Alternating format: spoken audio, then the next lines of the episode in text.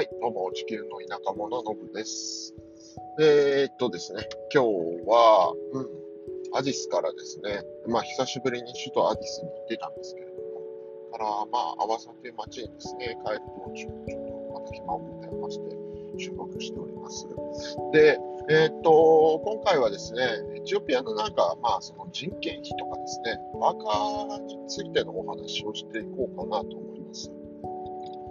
まあ、というのも、昨日ちょっとね、えー久々に、えーまあ、アディスでですね、日本人の方々と、まあ、お話をした中でですね、えーまあ、エチオピアにおけるその人件費、まあ、人件費が安い国として結構エチオピアって知られているんですけれども、実際のところどうなのかっていうところでですね、まあ、いろんな意見が出てきたので、そのあたりちょっと整理して語ってみようかなと思います。はい。で、えーっと、結構ね、この人件費を語るのって、すごくエチオピアの場合難しくてですね、これなんで難しいかというと、まあ本当にその住んでる立地によって、その生活コストっていうのが全然変わってきちゃうんですね。で、まあちょこちょこね、まあその阿波さんにもですね、えっ、と、エチオピアで多分一番クオリティの高いというか設備の整った工業団地があるんですけれども、まあその工業団地っていうのが、えー結局ね、うん、まあ繊維関係のえー専門の工業団地になってるんですけれども、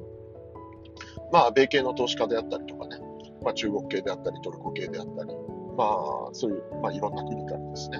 えーまあ、繊維関係の、えー投資家が入ってきていて、で、そこで実際ね、えー縫製なんかをやっていたりとかするんですけれども、まあ、今回のね、えーまあ、1月1日からアゴアがついに切れるということで、えーまあ、繊維関係の、えー売り先メインになっていたそのアメリカ宛ての、えー輸出が難しくなるというところで、まあね、すでに、えー、とアメリカの、ね、某大手企業は、えー撤退を発表しているというのと、まあ、アゴアも1月1日から切れるというところなんですけれども、まあ、阿波さの町ではね、結構その失業者が出たりとかしているわけなんですけれども、うん、まあ、そこの工業団地のですね、うん、給料、ワーカーレベルのですね、給料っていうのが、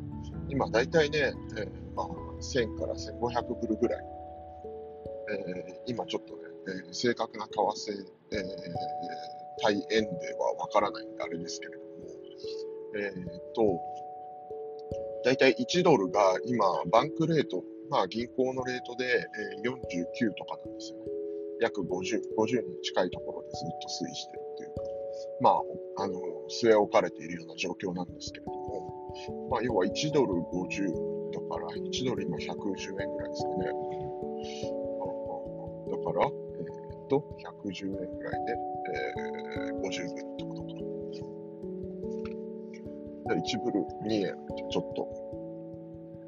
うん、2.2円とかってことかな。えーそう考えると、1000ブル、えー2200円とか。っていうのが、多分その、阿波佐の工業団地の、えー人件費。えーだから2、3000円とかっていうのが、まあ、人件費になってたりするっていうことなんですけれども。まあ、ワーカークラスで、えっと、正直ね、えー田舎の方に行けば、その1000ブルとかっていうのでも、全然まあ、なくはないんですよ。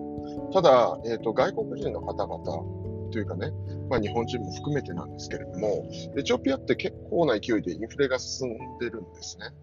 で、えっと、本当に年間ね、出したら20%とか30%とかっていうレベルで、まあ、インフレ進んでたりとかするんですけれども、その、まあ、インフレ分、こう、給与を上げるのが難しいとかっていう考え方が、まあ、日本サイドから見たときにありますよとかっていう話なんですね。で、まあ、そんな中ね、センブルとかでワーカーさんが合わさで働くことの、えー困難さ、難しさっていうところなんですよね。まあ、結構昨日話してた中でも、えー収入がゼロよりはセンブルでも稼げた方がいいでしょうっていう話。要は、その失業率も結構高いので仕事があることが大事だっていう考え方もわかるんですけれども、実はね、その、合わさで暮らすとなった場合に、その住居費であったりとかを考えたときに、センプルの収入者は生きていけないんですね。だから仮にその雇用が大量にエチオピアっていうか、合わさでその工業団地に伴って発生したところで、正直、その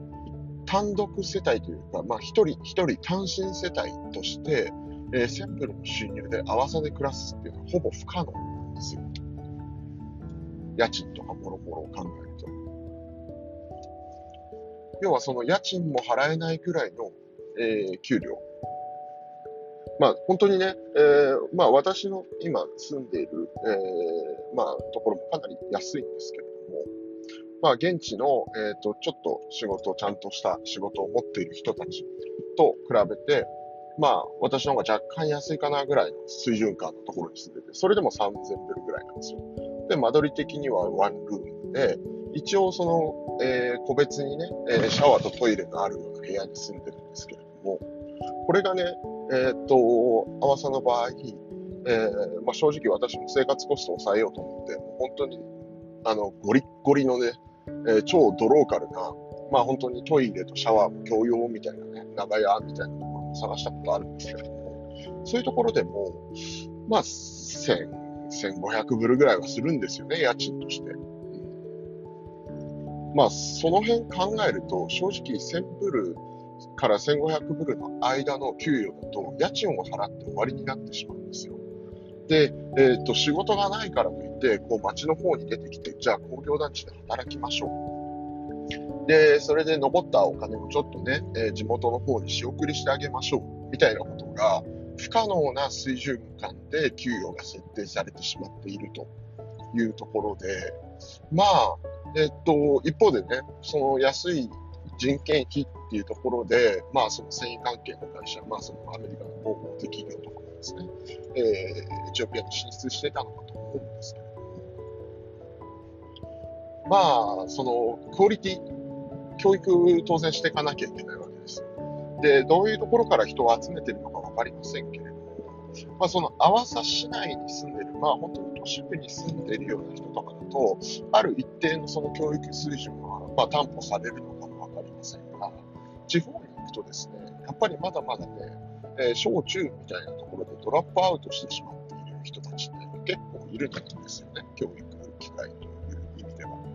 で、その人たちを仮に阿波さに引っ張ってきて、安い労働力として使うということになると、まあ、教育にかかるコストっていうのが結構あったりとかしてですね。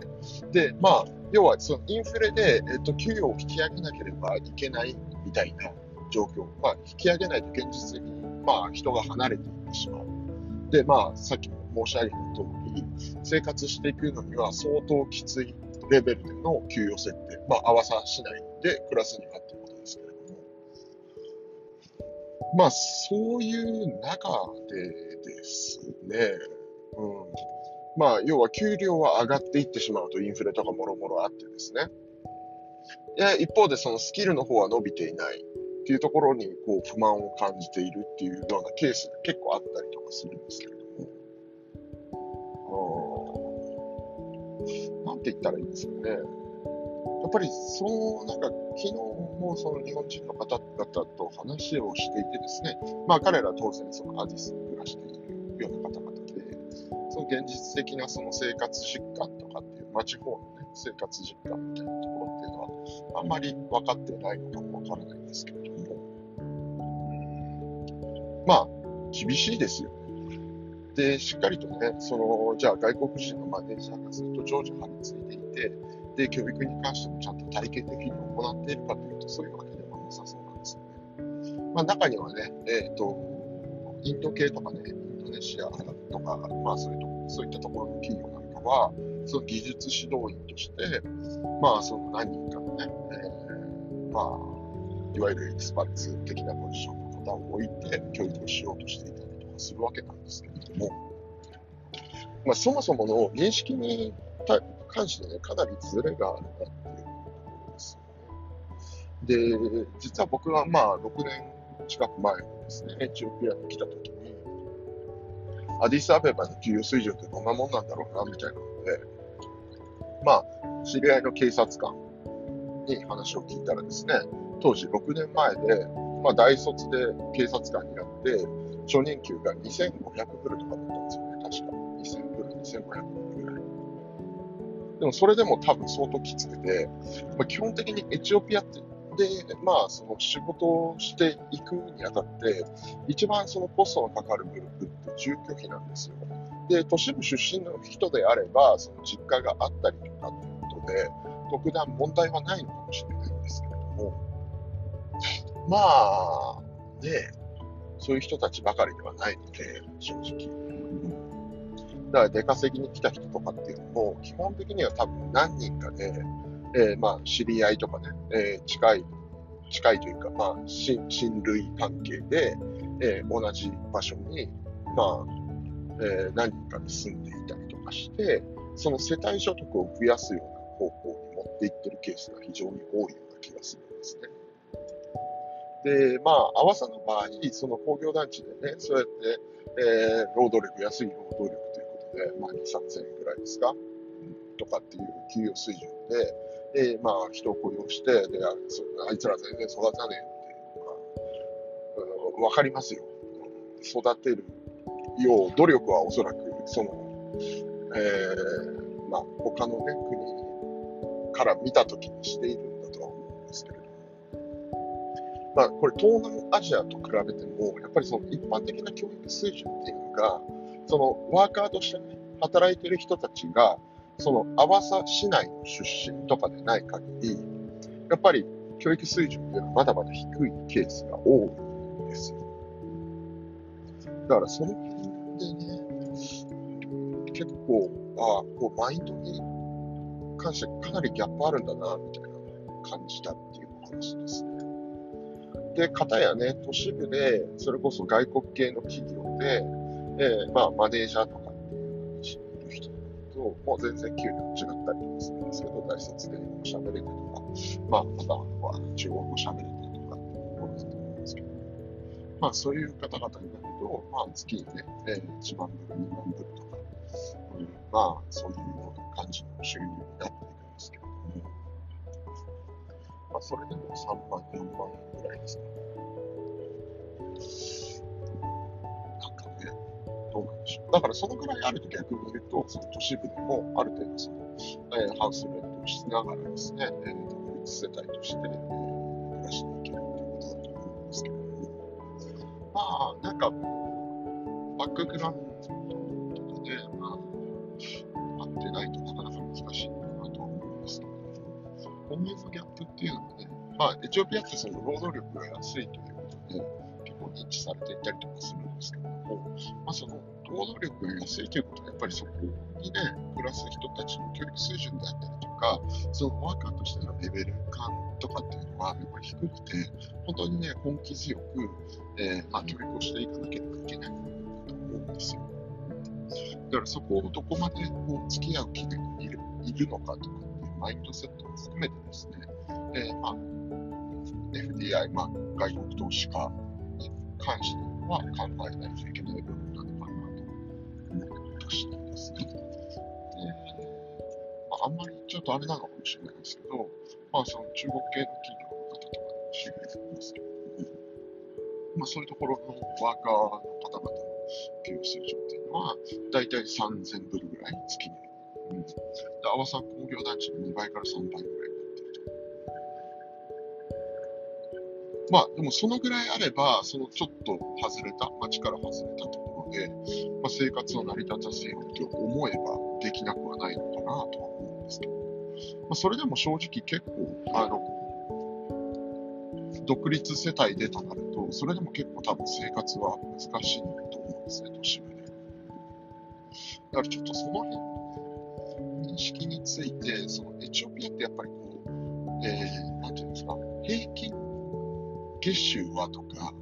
なんかこう、聞かれたりすることちょこちょこあるんですけれども、平均ってほとんど意味なしでないんですよね。だからこう GDP パーキャピタとか、まあ、その一人当たりどのぐらい稼いでるのかとかっていろいろ指標ありますけれども、まあ、前にもね、ちょっと話したことあるかと思うんですけども、まあ、8割、まあ、7割から8割のね、エチオピア人てほぼその都市ではないようなところに暮らしている人たちなわけなんですよ。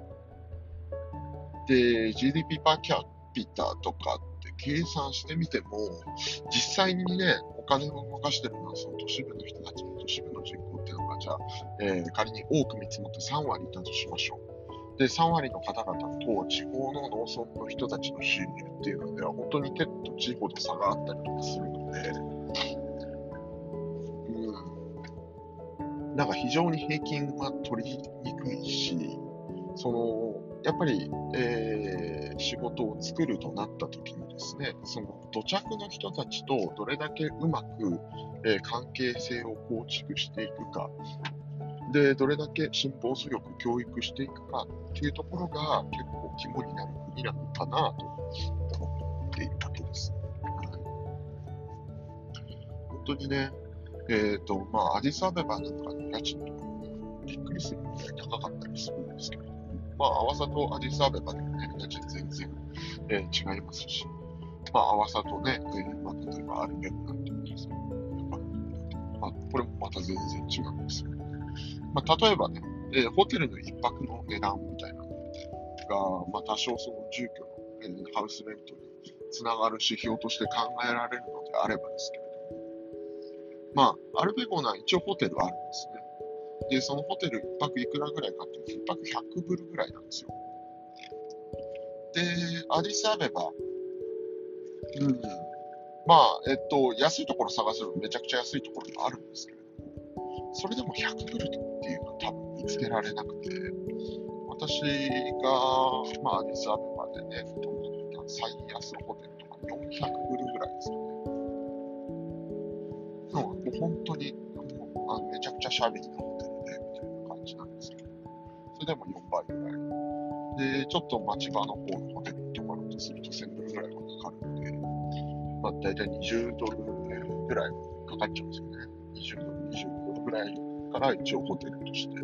まあまあ、そのアディサベマの都市部だと成立するような感じになってるんですけど、